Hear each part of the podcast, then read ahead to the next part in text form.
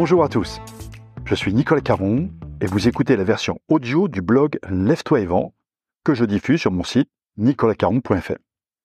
J'y traite des sujets de la prospection, de la vente, de la négociation, de management commercial et aussi de développement personnel quand il peut nous aider à vendre.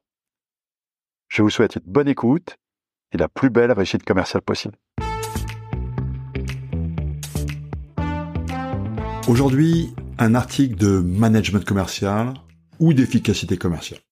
À vous de choisir. Son titre, Livraison d'une voiture, est-ce vraiment la fin du cycle de vente? Cet article m'a été inspiré par une expérience d'achat récente. En effet, j'ai eu le plaisir de m'offrir une nouvelle auto.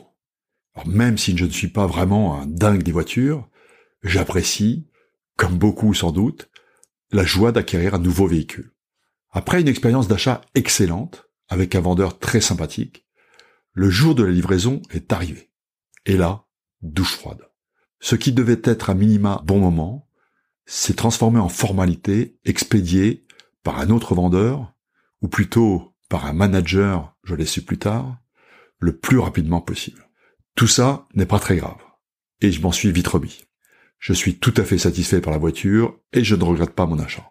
Mais tout de même, après quelques jours de réflexion, je suis encore surpris par cette négligence vis-à-vis de la livraison d'une voiture neuve, qui devrait être une étape de la vente aussi soignée que les précédentes, et se transformer ainsi en formidable tremplin pour la suite.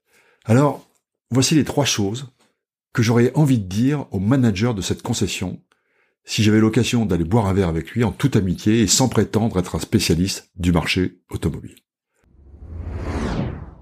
D'abord, je lui parlerai d'Yves Carcel. Je ne le connaissais pas personnellement, mais j'ai eu le bonheur d'assister à une conférence sur l'industrie du luxe, à laquelle il participait en tant que PDG de Louis Vuitton. Cette prise de parole date de dix ans, avant sa disparition. Mais je me souviens encore de ce personnage au discours aussi simple, direct et clair que sa marque est prestigieuse. À la question qu'est-ce qui caractérise la vente des produits de luxe, Yves Carcel nous avait répondu deux choses. C'est un supplément d'émotion l'émotion qu'on ressent quand on offre ou quand on reçoit en cadeau un objet dit de luxe. C'est ce qui le différencie des autres objets.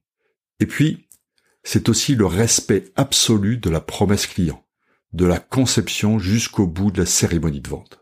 Et si le manager de cette concession automobile me répondait oui, ok, mais nous ne sommes pas chez Louis Vuitton, je lui dirais s'inspirer des meilleurs et viser l'excellence est une meilleure pratique que de chercher des excuses.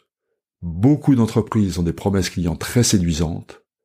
Les entreprises de luxe les respectent. Ensuite, j'essaierai de le convaincre que la vente commence vraiment avec la suivante.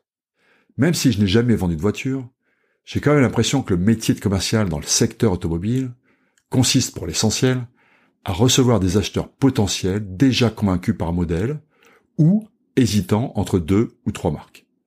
La tâche du vendeur consiste alors à concrétiser une décision bien avancée et compléter l'achat du véhicule par le plus de services et de périphériques possible. C'est déjà pas mal, certes. Mais les meilleurs vendeurs se contentent-ils vraiment de cela? Ma conviction est que dans ce secteur comme dans beaucoup d'autres, on confond encore trop souvent prise de commande et développement commercial. Ainsi, je tenterai de pousser ce manager rappeler à ses vendeurs que le véritable objectif est la deuxième vente. La deuxième vente qui sera faite auprès de ce client en particulier pour sa voiture suivante, ou celle qui sera faite auprès de ses amis à qui il aura vanté l'excellence de son expérience d'achat. Quand on fait du commerce, il est facile de faire venir les gens une fois, mais ce qui compte vraiment, c'est qu'ils aient envie de revenir une seconde fois. Enfin, je lui rappellerai que suivre son client, dans la durée, n'est pas une faute lourde. Pour atteindre l'objectif de la deuxième vente, ce qui se passe pendant l'expérience d'achat est important, certes, mais sans doute pas suffisant. Si je reviens sur ma récente acquisition, j'ai eu du mal à régler l'option CarPlay. Bon, c'est vrai que je ne suis pas très doué. si le vendeur avait pris la peine de me rappeler, juste pour prendre des nouvelles, il aurait eu une formidable occasion de me démontrer à quel point il était concerné par ma satisfaction. Rien de tel pour se distinguer en quelques secondes, et me transformer en ambassadeur permanent auprès de mes amis. Et si le manager de cette concession me demandait Oui, mais je ne peux pas leur demander ça aux vendeurs. Ils n'ont pas le temps. Eh bien, je lui dirai que comme partout, les meilleurs sont toujours ceux qui font ce que les autres n'ont pas le temps de faire. Je vais en rester là sur cette expérience d'achat automobile, en précisant bien sûr que je m'appuie là sur un cas particulier et qu'il ne faut pas le généraliser abusivement. Différentes concessions peuvent organiser les livraisons différemment, et ce qui s'est passé dans cette concession en particulier était peut-être exceptionnel. En revanche, je pense qu'on pourrait sans doute généraliser les trois suggestions précédentes à la majorité des secteurs d'activité. Que vous vendiez un crédit, une prestation de conseil, un bien immobilier ou un système de domotique, ce qui se passe pendant et après la livraison est primordial. De nombreux vendeurs sont encore formés à la conclusion de la vente.